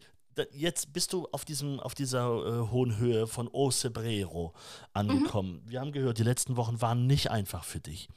So, trotz, trotz Marathonerfahrung. Und jetzt hast du mir erzählt, das habe ich mir aufgeschrieben, in Ocebrero also auf diesem Berg gab es nochmal einen frische Kick für dich. Das hast du genauso gesagt, frische Kick. Jetzt ja. hilf mir mal, wie, wie kam es da zu einem Energieschub dort oben, wo man doch eigentlich, wenn man da oben ist, ist man in der Regel glücklich, macht drei Kreuze und sagt sich so, das war's, so hoch geht es erstmal nicht mehr hinaus. Ja, das war für mich auch sehr überraschend. Also ich bin, ich bin äh, nach Oteredo hochgelaufen in einem durch von Villafranca del Bierzo und ähm, wer Happe gelesen hat, weiß, dass es da zwei Wege gibt. Entweder an der Straße lang mm. oder. Du bist nicht wirklich rechts hoch. Doch. Oh. Mitten Nacht. Mitten, es war noch dunkel. Der Camino Duro ist das. Duro, der harte Weg, ja. Und ich habe, also ich war, ich war tatsächlich in Kontakt mit meinem Mann. Das war so mein, mein Fernberater. Und dann habe ich ihm abends erzählt, was ich vorhabe. Und dann hat er zu mir gesagt, Julie, wenn du das nicht jetzt machst, dann nie wieder. Weil so trainiert wie jetzt bist du nie in deinem Leben Boah, gewesen. Das ist ein super Argument. Ja. Okay. Und dann bin ich über den Camino Duro ähm, und als ich den schon geschafft hatte. Moment, warte, ganz kurz, das müssen wir nochmal dazu sagen. Es gibt genug Leute, die da schon an dieser Abzweigung gestanden haben. Man geht so aus dem Ort von Villafranca raus und dann ja, ist auf der rechten Seite geht's eine steile Einfahrt hoch. Ich, als ich ja. die gesehen habe, dachte ich schon, nee, ehrlich, der Weg ist heute noch lang. Ich laufe da jetzt hier nicht freiwillig noch eine ordentliche Steigung nach oben und vor allem, man sieht ja wirklich gleich, wie steil es ist. Ne? Es kommt ja, ja nicht erst irgendwann, sondern man sieht es ja, sofort, wenn man davor steht. Ja, und dann läufst du noch ein Stückchen an ein paar Häusern entlang ja. ähm, und dann bist du im Nichts. Und als ich da gelaufen bin, war es dunkel. Also ich bin an dem Tag, das war mein frühester, ich glaube, ich bin um halb sechs, habe ich die Herberge verlassen. Mhm. Und ähm, bin dann losgelaufen, es war dunkel. Also es ging da, das erste Tageslicht, so viertel nach sechs oder so. Mhm. Ähm, und das, was du gedacht hast, da gehe ich nicht rauf, das ist zu steil. Das ja. habe ich gedacht, weil ich gedacht habe, ich bin damit bescheuert und mache so einen anstrengenden Weg an so einer Straße entlang. An einem Tag auch noch, wo du selber noch sagst, du willst ja noch nach Osebrero hoch, was ja auch nochmal, da haben ja die Pilger teilweise ja. wirklich Angst davor. Äh, okay. Aber ich war fit. Ich war fit und ich war, also ich glaube, also ich hatte, ich, ich, wie man, wie ich dir ja vorhin gesagt habe, also der Weg macht einen fit. Mhm. Je länger man da unterwegs ist, umso fitter wird man, wenn man keine Blasen hat. Mhm. Und ich muss sagen, das Problem hatte ich nicht. Ich habe Füße gesehen auf diesem Weg. Mhm. Da hast du dich gefragt, wie gehen die noch einen Schritt? Mhm. Also das ist ja nur noch eine offene Fläche. Ja. Wie kann man so gehen, ja? Und das hatte ich nicht. Also ich hatte heile Füße, keine einzige Blase. Auf 900 Kilometern keine einzige Blase. Ich konnte es selber nicht glauben. Also ähm, ich glaube, es wäre anders gewesen, wenn ich so verletzte Füße gehabt hätte. Ich weiß nicht, ob ich mich da nochmal auf den Weg gemacht hätte. Das heißt also Camino Duro nach Villafranca einfach hoch. Genau, Villafranca, Camino Duro rechts rauf. Also man glaubt dann manchmal, hä, bin ich hier richtig? Weil mhm. äh, das ist, wie du sagst, es wirkt fast wie so eine Einfahrt. Ja. Ist es aber auf den Camino Duro und dann ist er natürlich nicht so gut gekennzeichnet. Also ab und zu liegen dann irgendwelche ähm, Steine auf dem Weg, die so einen Pfeil darstellen und da musst du dich halt drauf verlassen, weil gelbe Pfeile gibt es dann nicht mehr. Ja. Ähm, und dann läufst du dann da oben lang und dann kommst du irgendwann wieder nach einem sehr steilen Abstieg unten an, äh, schlägst auf auf den Hauptweg und da, also ich glaube, ich hatte da so viel Endorphine, dass ich das geschafft habe. also da bin ich wirklich und, unterwegs. Ähm, ich kann dir gar nicht mehr sagen, welche Ortschaft das war, aber bevor man nach Osnebreiro kommt, geht es ja nochmal richtig mhm. steil rauf. Und davor, wenn es noch flach ist, kommt man durch so ein Dorf, das liegt direkt an der Straße und da hat ein Ecuadorianer, glaube ich, so Buddhisten verkauft. Ich zeige dir mal so eine. Du siehst die ja. Ach so, so, so eine Jakobsmuschel, ja? Die Jakobsmuschel, die ist bemalt, die ist hellblau bemalt mit so kleinen Pünktchen, ganz liebevoll und innen drin steht ein Text. Mhm. Und ich, ich habe die nur gesehen, weil die so schön war. Und dann habe ich gedacht, ach, die nehme ich mit und verschenke sie vielleicht. Mhm. Und ich wähle die nach Farben aus, nehme sie, drehe sie um und bezahle sie und, und stelle dann fest, dass da ein Satz draufsteht. Und der sagt, habe keine Eile, an den Horizont zu kommen. Genieße einfach deinen Weg. Und das hat mir nochmal so richtigen Kick gegeben, dass ich gedacht habe, jawohl, jetzt schaffe ich es auch noch aus Hebreiro. Ich habe in Afava eine Pause gemacht, weil das Stück ist dann echt steil. Also vom flachen Rauch bis Afava, du erinnerst dich, ja, ja, ja. Laufen, das ist echt eine Monstersteigung. Du denkst, das kann ja nicht wahr sein. Und dann kommst du an diesen Meilenstein, wo Galizien beginnt. Mhm. Und dann guckst du auf die Serra dos Churres, ja. du guckst auf die Weingebiete von Villafranca, die unter dir liegen, zu deinen Füßen. Und du weißt, jetzt habe ich gleich aus dem Räder. Jetzt habe ich es gleich. Und dann bist du eine halbe Stunde später tatsächlich da. Und also für mich war das, ich habe mich wirklich zu Hause gefühlt ich habe gedacht, jawohl, das ist hier, hier kommst du her. Und ich habe, ich, ich hatte es auch gefühlt. Ich habe das gefühlt. Also ich habe sowas gefühlt wie, das hier sind deine Wurzeln, diese grünen Hügel, die haben in mir was geöffnet. Wie so ein Fenster hat sich plötzlich geöffnet und ich war total energiegeladen und das ähm, war ein besonderer Moment. Also diese grünen Hügel, die ich so sehr liebe, die, dass sie mich an so einem Tag, es hätte ja auch regnen können, weißt du. Nein, sie begrüßen mich an einem strahlenden Tag mit so richtig hübschen kleinen weißen Wölkchen, wie sie so typisch sind für Galizien. Die drei Farben, die für Galizien stehen, blau, grün und weiß, ja, das ist, das begrüßt mich da oben und eine, eine Stille, ein Frieden. Dieser Ort ist unheimlich hübsch. Manche finden ihn sehr touristisch. Ich fand ihn nur hübsch. Mhm. Ich hatte an dem Tag auch keine Lust, mich mit anderen Mitpilgern zu beschäftigen, die ich schon länger auf dem Weg äh, kannte. Ähm, und ich hoffe, Sie verzeihen es mir, aber ich bin Ihnen bewusst aus dem Weg gegangen und habe mich dann in irgendeine kleine Kneipe reingesetzt und habe einen Galdo Rallero gegessen. Das ist dieser Eintopf. Hast dieser du den Eintopf, gegessen? Natürlich. Den, den habe ich auch vom ersten Tag angeliebt. Also so lecker, lecker, lecker. Und vor allem, man ist danach auch wirklich satt. Ja, es ist aber ein ganz einfaches Essen. Es ist ein Armenessen. Völlig okay, ja. Also kenne ich von zu Hause und ich habe ja. gedacht, jetzt muss ich hier ein Galdo Rallero essen. Ja nichts. Und ich saß dann mit einem Calderallego und einem wunderbaren Weißwein. Wer also auf den Weg geht, sollte es nicht verpassen, in Galicien einen Godello zu trinken. Und es war traumhaft. Also ich kann mich nicht erinnern, dass ich so einen leckeren Weißwein jemals gegessen habe, äh, getrunken habe. Ja, und dann war ich auf der Pilgermesse und ich muss sagen, diese Pilger auch toll. Also sowieso, das, ich war noch nicht ähm, dort oben auf, in, in, einer Pilgermesse, aber das höre ich immer wieder. Das ist noch auf meiner Liste. Ähm, ich muss den Franzess irgendwann auch nochmal noch mal machen. Da ja. sind so viele Ideen dazu gekommen. Also, Jetzt sind es ja mehrere Sachen bei dir. Ich finde es jetzt unheimlich spannend. Das heißt, du kaufst diese Jakobsweg-Muschel, liest dieses Zitat und ziehst auf einmal daraus wieder Energie. Dann reicht das für wieder ein paar Kilometer. Du gehst äh, nach Osebrero hoch, hast auf einmal den, den Meilenstein dort nach, äh, nach Galizien, siehst den, freust dich über die Landschaft. Ich muss sagen, selbst im Regen habe ich gedacht, es sieht trotzdem aus wie Irland. So grün, also so ein Grün habe ich vorher noch nie gesehen und ich war in Irland bisher immer nur in Dublin. Also ich habe noch nicht mal diese grünen Wiesen gesehen, von denen immer alle sprechen, wenn sie von grünen Wiesen aus Irland sprechen. Aber ich habe immer gedacht, so muss es aussehen. So ja, muss es da aussehen. Kelten, Markus, wir sind ja Kelten. Also die Iren und die Galizier, das sind ja Seelenverwandte. Siehst du. Und das merkt man auch in so einem Moment. Das heißt, ich kann mir vorstellen, dass das wirklich an dem Tag gab es im Prinzip einen Schub nach dem nächsten. Und ja. eins will ich auch noch sagen, weil bei Osebrero, ich sag mal so, also bei meinem letzten Weg jetzt in, in diesem Jahr war es auch so gewesen, da bin ich dort auch lang gegangen und ich weiß, dass ich mir vorher wieder mächtig Sorgen gemacht habe. Was heißt Sorgen, aber Gedanken im Sinne von, boah, morgen kommt dann noch Osebrero und alle anderen um mich drumherum hier auch. Und es war am Ende halb so schlimm. Halb also so schlimm, ja. es ist wirklich so, wenn man sich ein bisschen drauf einstellt und das vielleicht nicht um 17.40 Uhr als Tagesetappe beginnt, sondern ein bisschen eher und man noch ein bisschen Energie hat, dann ist das durchaus zu machen. Jeder in seinem Tempo, keiner muss hochheizen, alles ist gut. Die Landschaft ist unfassbar schön. Das habe ich also dort, bin noch ein paar Mal stehen geblieben und dachte mir so, was hast du hier für ein Glück, dass du hier gerade stehst. Also so ein bisschen kann ich das nachempfinden, was du gerade erzählt hast. Wobei ja, natürlich die Wurzeln äh, etwas andere sind von uns beiden. ich, ich glaube, du hast gerade was total Wichtiges gesagt und das ist dieses Take it easy. Ja. Ich habe auf der Meseta Leute getroffen, die an mir vorbeigepäst sind. Also die haben so, als ich noch so in meinem Tagesschnitt von um die 20 Kilometer rum war, 2022, sind die schon 40 gelaufen oder so. Ähm, und wir sind, die sind nicht vor mir da gewesen. Alle nicht.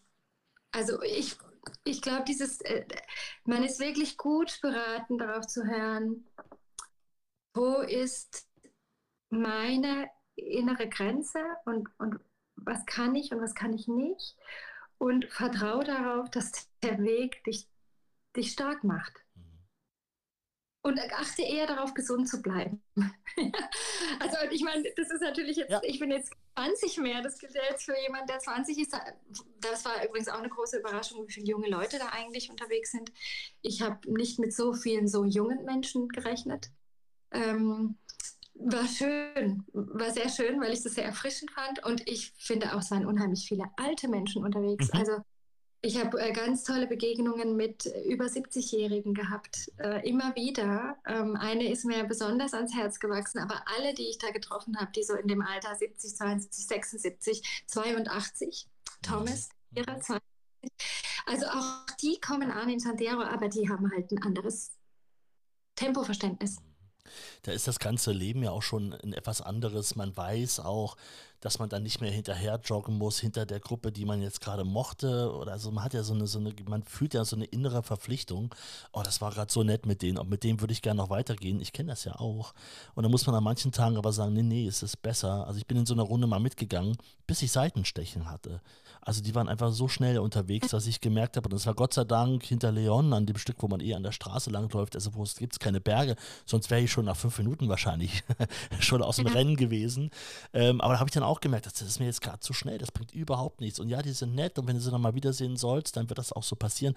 Bloß diese Erkenntnis bekommt man ja erst auf dem Weg und ich glaube, mit 20 hat man die vielleicht noch nicht so verstärkt wie Leute, die jetzt vielleicht schon 70 sind oder so, ne? die also das einfach im, im Leben auch schon viel aktiver erlebt haben, unabhängig vom, vom Jakobsweg.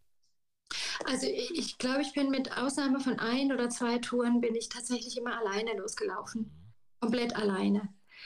Ähm, und ich freue mich darüber, dass ich so sehr mit mir im Kontakt war, dass ich mich auch getraut habe.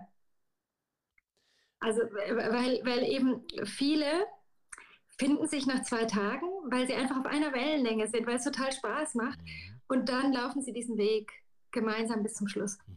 Oder ich habe auch festgestellt, dass sich so Gruppen gebildet haben. Mhm. Ne?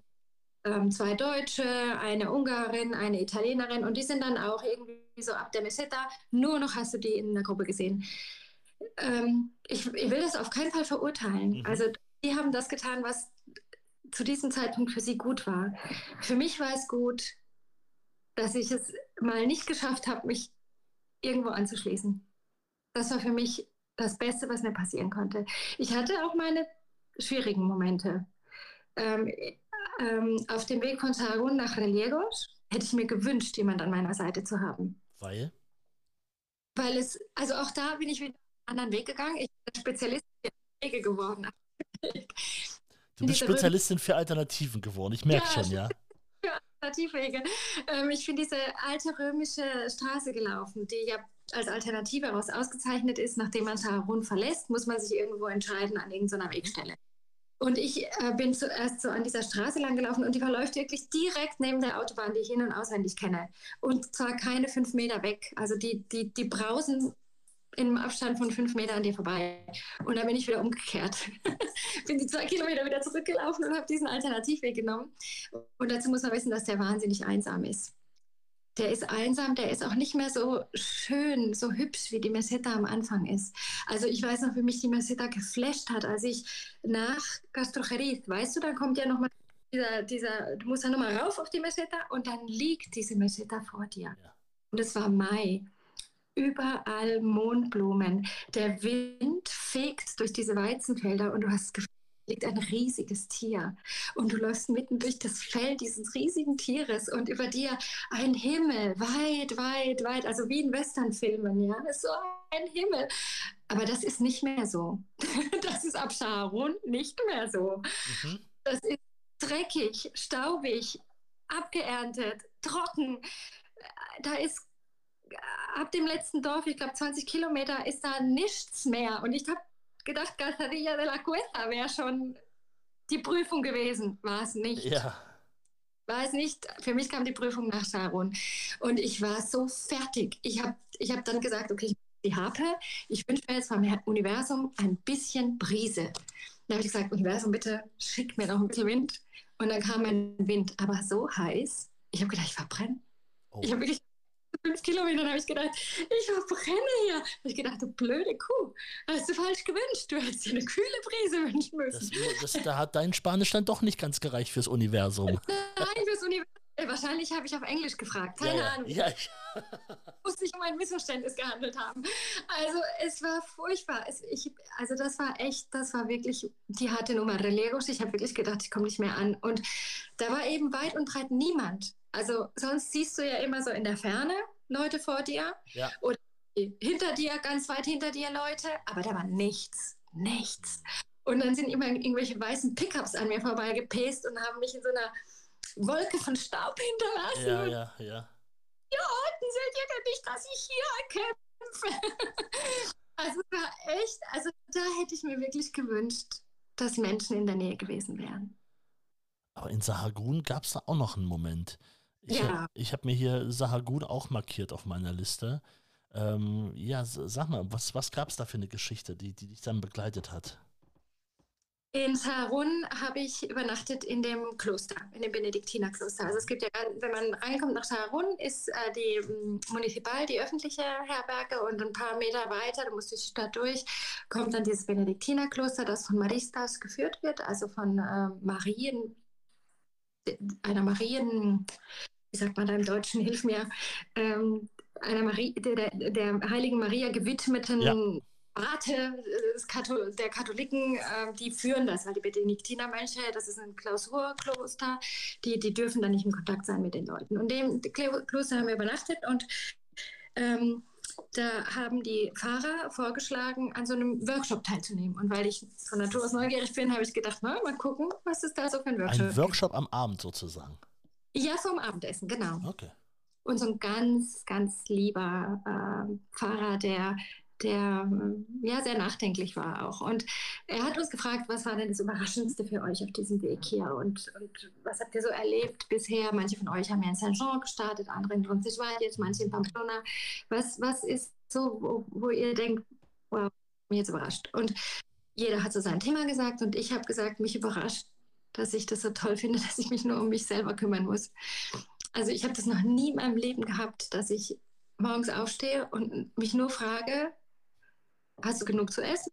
Bist du gesund? Wo willst du heute hin? Weißt du schon, wo du schlafen willst? und dass mir das so gut tut. Also am Anfang hatte ich so ein schlechtes Gewissen meiner Familie gegenüber. Habe ich gedacht, Mensch, also dass du dich nicht mal. Ich habe dich schon vermisst, aber ich war auch irgendwie froh, nur mich um mich kümmern zu müssen. Ja, das, das fand ich gut. Also so, so dieses Leben ohne irgendeine Verpflichtung, außer der, dass du gesättigt und gesund unterwegs bist. Ja. Und ähm, er hat da nichts gesagt. Wir haben dann weiter diesen Workshop gehabt und es gab viele Tränen, viele haben geweint und ähm, gab auch viel Trost. Also es, es, laufen tatsächlich viele Menschen in, in Not und Angst da herum.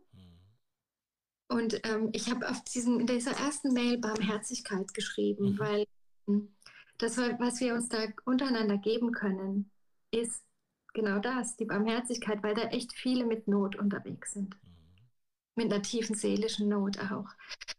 Und ähm, ich muss sagen, meine Not wäre 2019 gewesen, aber die war dann abgehakt und ich war sehr, sehr bei mir auf dem Weg und auch sehr, sehr glücklich. Und äh, ja, ähm, aber dieser Pfarrer kam nach diesem Workshop zu mir und hat gesagt, du bist ein glücklicher Mensch. Mhm.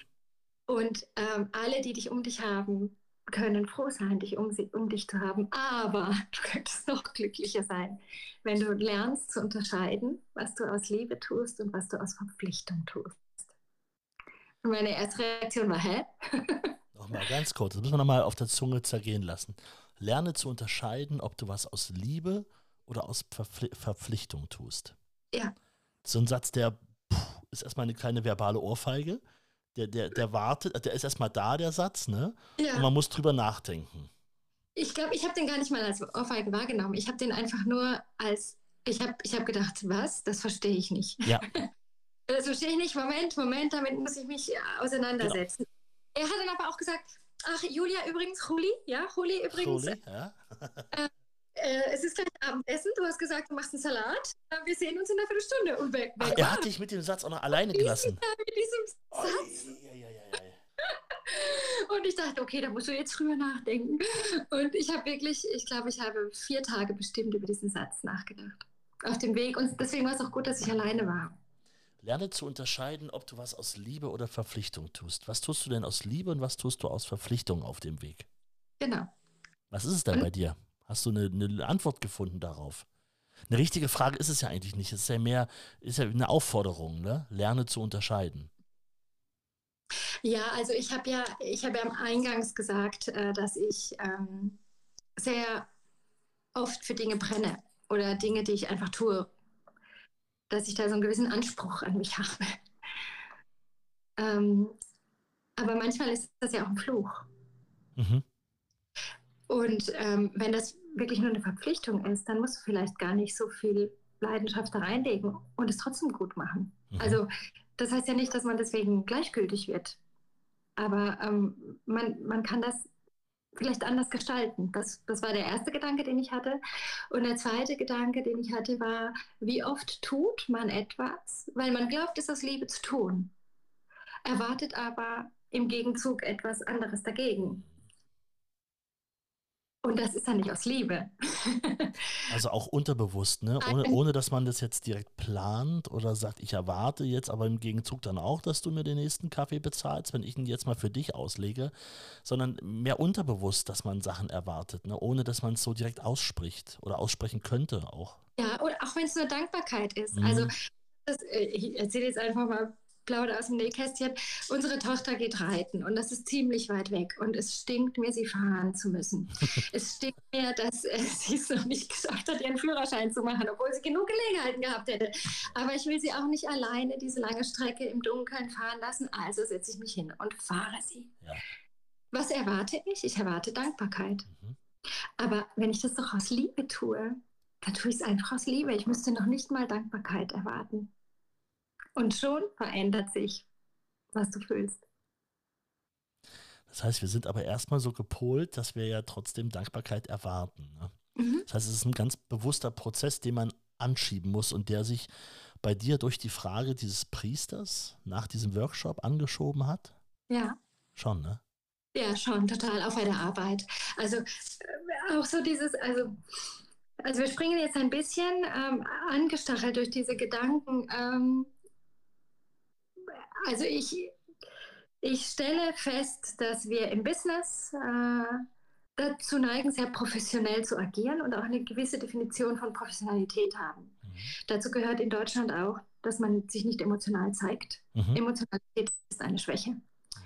Und ähm, also auch ich habe das häufig gehört in Diskussionen, jetzt bist du wieder so emotional, ja. Aber äh, darum geht es mir gar nicht. Es geht mir nicht darum, emotional sein zu können oder nicht, sondern ich habe mich gefragt, wie oft sind wir denn in der Lage, was, was auf dem Weg ganz normal ist, ein bisschen Herzenswärme zuzulassen. Wie oft machen wir das eigentlich im Business?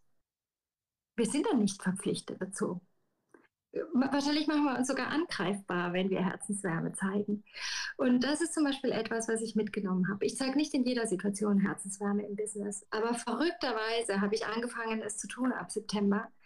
Und die Erfahrungen sind irre. Also das, was du auf dem Weg fantastisch findest, so irre, so. Ich glaube, unsere Antennen sind taub, wenn wir im normalen Umfeld sind. Also ich, ich glaube, unser Leben bringt uns irgendwann mal dazu, so zu agieren, was was irgendwie wie andere Dinge wie, wie zuschüttet, nämlich eben Gnade, Barmherzigkeit, Güte. Und dann ist man auf diesem Jakobsweg unterwegs, hat alles zu Hause gelassen und dort ist man dann bereit, sich so zu öffnen, so vieles zuzulassen auch. Also ich habe auf dem Weg ganz viel davon zugelassen und es war jedes Mal Flashing. Also es war also wenn man einen Film darüber drehen würde, die würden alle sagen, so ein kitschiger Scheißfilm, den kann man sich nicht angucken. Da trieft es ja vor Glückseligkeit und, und Freundlichkeit. Und, aber wir Menschen, also mein Menschenbild ist einfach so, dass ich mich frage, warum gelingt es uns nicht im Alltag? Ich kam zurück nach Deutschland, will samstags einkaufen gehen mhm. und habe sofort bam, diese Aggression der Gesellschaft gespürt. Mhm. Noch krasser natürlich, weil du kommst ja vom Weg und da bist du ja sowieso ne, erleuchtet und glückselig. Ja. Und dann erlebst du hier diese Unfreundlichkeit und Aggressivität und weißt aber, du bist Teil des Systems. Also du warst davor wahrscheinlich auch so. Mhm. Wahrscheinlich dich auch total wütend gemacht, wenn dich einer in der Schlange beim Lidl überholt hat oder irgendwie sowas. Ne? Ja, ja. Und, und das hat mich schon nachdenklich gemacht, muss ich echt sagen. Ich glaube, dass die ganzen Begriffe, von denen du ja auch schreibst, Güte, Barmherzigkeit, Gnade, Identität, Wurzeln, Werte, Herkunft, Entwicklung und Begegnung. Das sind alles Worte, die bis auf Entwicklung, glaube ich, im Job wenig verloren haben. Also ja die, die nicht genutzt werden. Entwicklung wird immer gefordert, man ne, höhere Zahlen, jedes Jahr mehr, mehr, immer ein Plus und so weiter. Äh, aber alles andere ist Gnade, Barmherzigkeit, Begegnung, ja gut, vielleicht noch ein bisschen, aber alles andere spielt da überhaupt keine Rolle. Und ich glaube, dann ist es, dann fällt es auch auf, wenn im Job jemand so ist. Also das ist ja das Verrückte. Also es trifft ja auf, es trifft ja wie Wasser auf trockenen Boden. Mhm. mhm. Und deswegen, ich das jetzt? Ich sag mal so, erkläre das Beratern in, in Firmen, Manager, die müssten es ja auch vorleben. Ich glaube, die Mitarbeiter selber untereinander, die sind ja gar nicht so. Die sammeln für einen Geburtstag, da kennt man sich, da weiß man auch ein bisschen um die Sorgen des anderen. Also in vielen Büros ist das ja auch zumindest so oder in, auch in welchen äh, Firmen, die schon, also ich sag mal, ein Familienbetrieb sind, da ist das ja noch, wird das ja noch anders gelebt. Aber es gibt natürlich auch, ich weiß nicht, ob das in, in einer Autofabrik auch so ist dass man weiß, wer da neben einem steht. Äh, vielleicht schon hört es da schon auf an dem Punkt. Ja, wobei ich manchmal auch so denke, dass unsere Gesellschaft so ein bisschen im Wandel ist. Also ich sehe das, ähm, ich, ich, arbeite für einen großen Konzern, aber die, ähm, äh, die einzelnen Standorte sind trotzdem relativ autark, sage ich mal. Und äh, interessanterweise hat sich in diesem Jahr entwickelt, äh, was ist denn eigentlich unsere Kultur? Mhm. Also gar nicht mal, welche ist unsere Strategie, was ist unsere Vision? Da startet es ja sondern ähm, in welcher Kultur wollen wir eigentlich miteinander arbeiten? Wer wollen wir denn eigentlich sein? Untereinander, aber auch zu unseren Partnern, zu unseren Kunden. Woran soll man denn erkennen, dass, es, dass wir es sind und nicht andere? Ja, und ähm, äh, das, das finde ich interessant, dass das ausgerechnet jetzt passiert. Und ich habe einen, einen lieben früheren Kollegen, der eigentlich mehr ist als ein Kollege. Eigentlich ist er so ein, ein, Freund und seelischer Begleiter immer wieder. Der taucht dann immer wieder auf, so alle zehn Jahre. Und dann gehen wir zusammen essen. Und just haben wir uns diesen Herbst zum Essen verabredet. Und er arbeitet als Berater tatsächlich. Als Coach, Berater und Coach. Und er hat mir zu mir gesagt, er hat immer mehr Kunden ähm, auf der Management-Ebene ähm, die wie amputiert sind in ihrem Kontakt zu ihrer Seele und zu ihren Gefühlen und die das wieder gewinnen wollen. Spannend. Also da passiert ein bisschen ja. was. Sehr interessant. Ähm, ich will noch mal ganz kurz zurückkommen auf, auf deinen Weg auch. Ich habe mir so eine Frage notiert. Du hast ja auch gesagt, du wolltest deine Wurzeln vertiefen. Mhm. Damit haben wir ja angefangen, heute zu sprechen da, über dich und dass du ja, ähm, deine Vorfahren und deine Eltern sind ja in der Nähe von Santiago geboren. Hat das funktioniert? Konntest du, bist du nach Hause gekommen und hast du gesagt, ja, irgendwie ist es ein bisschen, ich bin ein bisschen mehr ich, ich bin ein bisschen mehr zu mir, zu meinen Wurzeln gekommen? Ja, total. Also ich, ich finde, es ist was ganz Fantastisches, eine Landschaft zu durchlaufen eine Gegend zu durchlaufen. Also ich würde jetzt jedem Deutschen raten, Jungs, fangt bei Flensburg an, Jungs und Mädels, fangt bei Flensburg an und hört am Bodensee wieder auf, aber lauft einmal durch euer Land, ja. ja. Ähm, weil das einfach eine andere Geschwindigkeit ist. Äh, und du erlebst die Veränderungen in der Landschaft, aber auch in der Kulturlandschaft. Und ähm, wir laufen durch so viele Regionen in Spanien, wenn man den äh, Französischen nimmt. Na, du fängst ja mit dem Baskenland an, Navarra ist ja Baskenland es gab so viele Situationen, die ich aus Büchern kenne, die ich kenne, weil meine Eltern und mein Großvater natürlich über spanische Geschichte mit mir gesprochen haben und über Franco und über Dieta und über alles Mögliche. Aber wenn du dann da bist und die Spuren siehst, wie heißt das Alto del Perdón, nachdem man aus Pamplona raus ist. Mhm. Das ist diese Stelle, die kennt jeder, weil die großen Windräder drauf sind und dann sind diese Pilger aus Bronze da. Die großen Figuren, ja. Mhm. Genau, und jeder freut sich über dieses, über dieses Denkmal. Ich mich auch. Ich habe mich davor fotografieren lassen. Da ist ein kleiner Hund dabei. Dann habe ich den, mich mit dem Hund fotografieren lassen, weil ich an unseren Hund gedacht habe. Aber wenn man da so ein paar Meter, also ähm, man muss ja dann gleich wieder steil runter. Und wenn man so zwei, drei Meter schon am Abstieg ist, ist links ein Denkmal. Das sieht aus wie so ein Mini-Stonehenge. Ich weiß nicht, ob du das noch in Erinnerung hast. Mhm. Und das hat mich neugierig gemacht. Ich bin da hingegangen und dann habe ich festgestellt, das ist ein Denkmal für die in der Franco-Diktatur Verschleppten aus den Dörfern der äh, baskischen Umgebung und einfach so erschossenen, vor allem, es waren vor allem Männer und erschossenen ähm, äh, Männer. Und an dieser Stelle ist eine Ausgrabung erfolgt und man hat 93 äh, Tode in einer Tote in einer ähm, anonymen äh, Grube gefunden. Daraufhin hat man dann dieses Stonehenge gemacht, also dieses, nicht Stonehenge, aber diesen Teil drumherum, jeweils ein, ein Stein, ein Fels und auf jedem dieser Steine steht der Ort, aus dem diese Menschen kamen. Und du durchläufst sie auf dem Jakobsweg. Nicht alle, aber ein Teil davon. Und ich stand da oben und ich, es, es war so berührend und so, so nah. Und solche Situationen hast du auf dem Weg als Spanier, der die Geschichte kennt, ständig. Okay, das heißt, das hat dich äh, Spanien auch, ähm, also das hat das, das hat dich da ein bisschen näher hingebracht, aber das ist ja eher so ein Bewusstsein für so ein Land. Ähm, diesen Moment, den du gerade beschrieben hast, ne? da hast du was entdeckt und dann ist das, hat dich das so begleitet. Aber gerade wenn ich so an, an Galicien, dann später denke an, an Gallego, wie ist es dir da näher gegangen? An welchen Punkten hast du gemerkt? Waren das Orte, die du schon mal gesehen hattest, die du kanntest, wo du wusstest, ja, hier war ich mit also meiner Familie? Diese, diese Seite von Galicien war mir nicht bekannt. Also ich bin noch nie sozusagen äh, zu Fuß oder mit längerem Bewusstsein da durch, durch war ich vorher auch noch nie gewesen. Also mhm man kennt diese Legende, ne? man kennt diese Kelche-Legende, dass äh, dieser ungläubige Priester da äh, steht und irgendwie Kommunion verteilen soll und plötzlich fließt an seinen Armen irgendwie Blut. Das kennt jedes Kind, weil das ist so eine dieser Legenden, die jeder Spanier kennt. Ähm, und man muss wissen, dieser Mensch heißt San Pedro mit Nachnamen. Heiße ich auch. Ah, okay, ja. verstehe. Also da habe ich dann irgendwie auch sowas gehabt, wo ich gedacht habe, holla, hier gehörst du her. Also ich hatte so an, an so ganz vielen auch Reaktionen und wie die Menschen sind und so, da habe ich gedacht, ja, das ist das ist deine Identität. Das ist irgendwie wie so ein Spiegel in dem Guten und in dem Schlechten. Also so dieses Verschrobene und Sture, was ja Galizier manchmal haben, auch so Verschlossene manchmal. Ne? Das kann ich auch haben. Ja? Wenn ich da Gedanken habe, dann habe ich ihn. Ja, Wenn es ein guter Gedanke ist, kann das ja durchaus auch äh, sehr nützlich sein.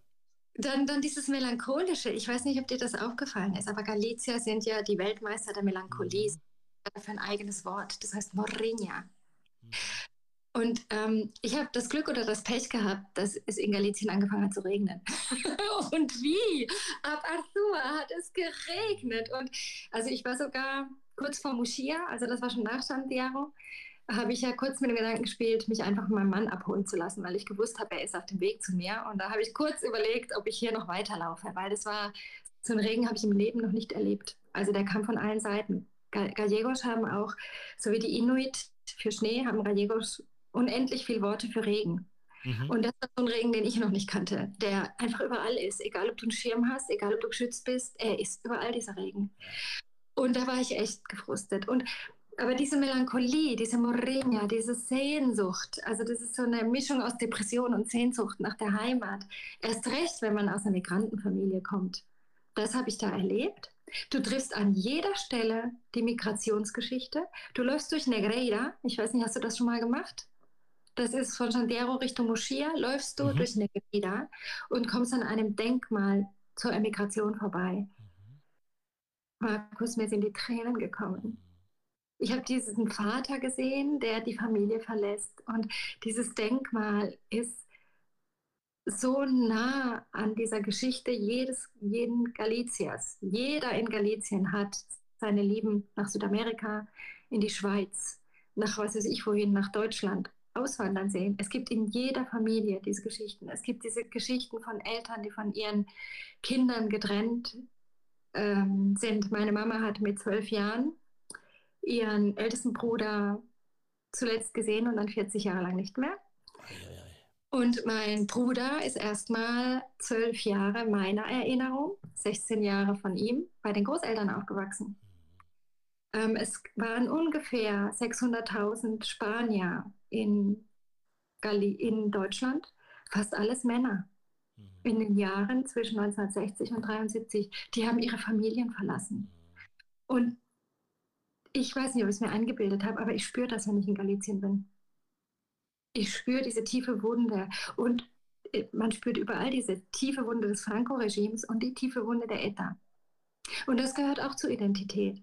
Also ich glaube, was die Deutschen uns voraus haben, ist, dass die Deutschen das 68 irgendwie verarbeitet haben miteinander. Und wir Spanier haben es noch nicht geschafft. Und das taucht immer wieder, taucht in Diskussionen auf. Ich habe Katalanen getroffen in Spanien, die mit mir kein Spanisch sprechen wollen. Und ich habe auch ganz süße Katalanen getroffen in Burgos. Also so ist das nicht, ja.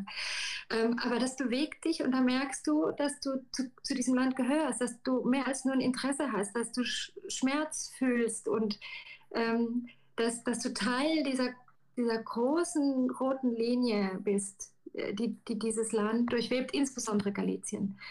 Ja, und die Morinha, die habe ich auch. Die ist auch in dir drin. Jetzt bist du wieder nach Hause gekommen. Also, das muss ich ja, wie formuliert man das richtig, in dein anderes Zuhause, nach Deutschland. Äh, der Jakobsweg war vorbei. Hast du es geschafft, dir dieses Gefühl, gerade, ich meine, die Frage ist fast rhetorisch, wenn ich sehe, wie du jetzt hier sprichst und wie du äh, deine Gefühle auch wieder hervorholst, die du ja unterwegs wahrscheinlich ja noch viel stärker hattest als jetzt. Hast du es geschafft, dir dieses Gefühl auch zu kompensieren? Kannst du dir den Jakobsweg wieder so herbeizaubern, gedanklich, vom, vom Gefühl her? Weißt du, was ich meine? Also äh, manchmal geht das äh, einfacher und manchmal geht das schwerer. Mhm. Was aber immer hilft, ist zu laufen, rauszugehen und Meter zu machen. Und ähm, es ist so verrückt, wie wenn der Körper deinen Geist und deine Seele dann befriedet, weil er weiß, was in dieser Bewegung möglich ist. Also ich kann, es klingt bescheuert gerade. Aber also was mir hilft, ist wirklich gehen. Einfach gehen, rausgehen. walken. Also nicht rennen. Rennen, rennen ist was anderes. Wirklich gehen, marschieren, so wie man das auf dem Jakobsweg tut. Ein sehr spannendes Gespräch mit dir. Ich danke dir sehr für deine Zeit, für deine, deine Gedanken, auch mal eine ganz andere Geschichte vom Jakobsweg, als wir sie bisher kannten. Gerade mit, dieser, mit diesem persönlichen Blick auf deine Heimat und was du auch gerade in den letzten Minuten noch erzählt hast. Familien, die getrennt worden sind damals oder die sich getrennt haben. Auch eine sehr, sehr spannende Geschichte. Ich glaube, beim nächsten Mal, wenn man so ein Denkmal mal wirklich sieht in Galizien, wird das auch nochmal anders wirken, auch bei all denen, die hier zugehört haben. Ich glaube, man sieht es man sieht's erst, wenn man es weiß. Ja, wahrscheinlich. Aber jetzt wissen wir es ja. Das ist ja der Vorteil. Dank dir. Also Clavijo, auch Ausschau halten nach Clavijo. ich danke dir sehr für deine Zeit. Schön, dass du dabei gewesen bist. Ich Julia, alles, alles Gute für dich. Alles Gute für dich, Buen Camino. Buen Camino.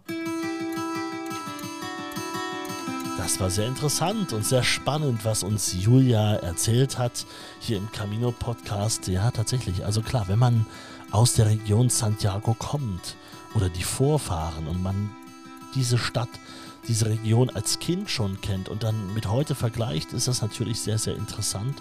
Und was für mich auch neu war, und daran werde ich bei meinem nächsten Camino Frances auf jeden Fall denken, sind all diese historischen Begebenheiten, die rechts und links passiert sind und die ja hier und da auch mal als Denkmal zu sehen sind, an denen bin ich wahrscheinlich bisher relativ achtlos vorbeigelaufen. Das wird sich jetzt ändern. Wenn du auch nochmal einiges nachlesen willst über den Camino Frances, dann findest du in der Beschreibung zu diesem Podcast den direkten Link zu dem Reiseführer, zu dem neuen Reiseführer vom Outdoor Verlag, meinem Partner hier beim Camino Podcast. Im März kommt übrigens ein neuer Reiseführer über den Camino Frances raus. Übrigens auch darin enthalten mit einem kleinen Gruß aus dem Camino Podcast. Mehr verrate ich jetzt aber noch nicht. Ab März ist die Ausgabe draußen. Danke an alle fürs Zuhören. Bis zum nächsten Mal. Nächste Woche neue Ausgabe. Bis dahin alles Gute und Buon Camino.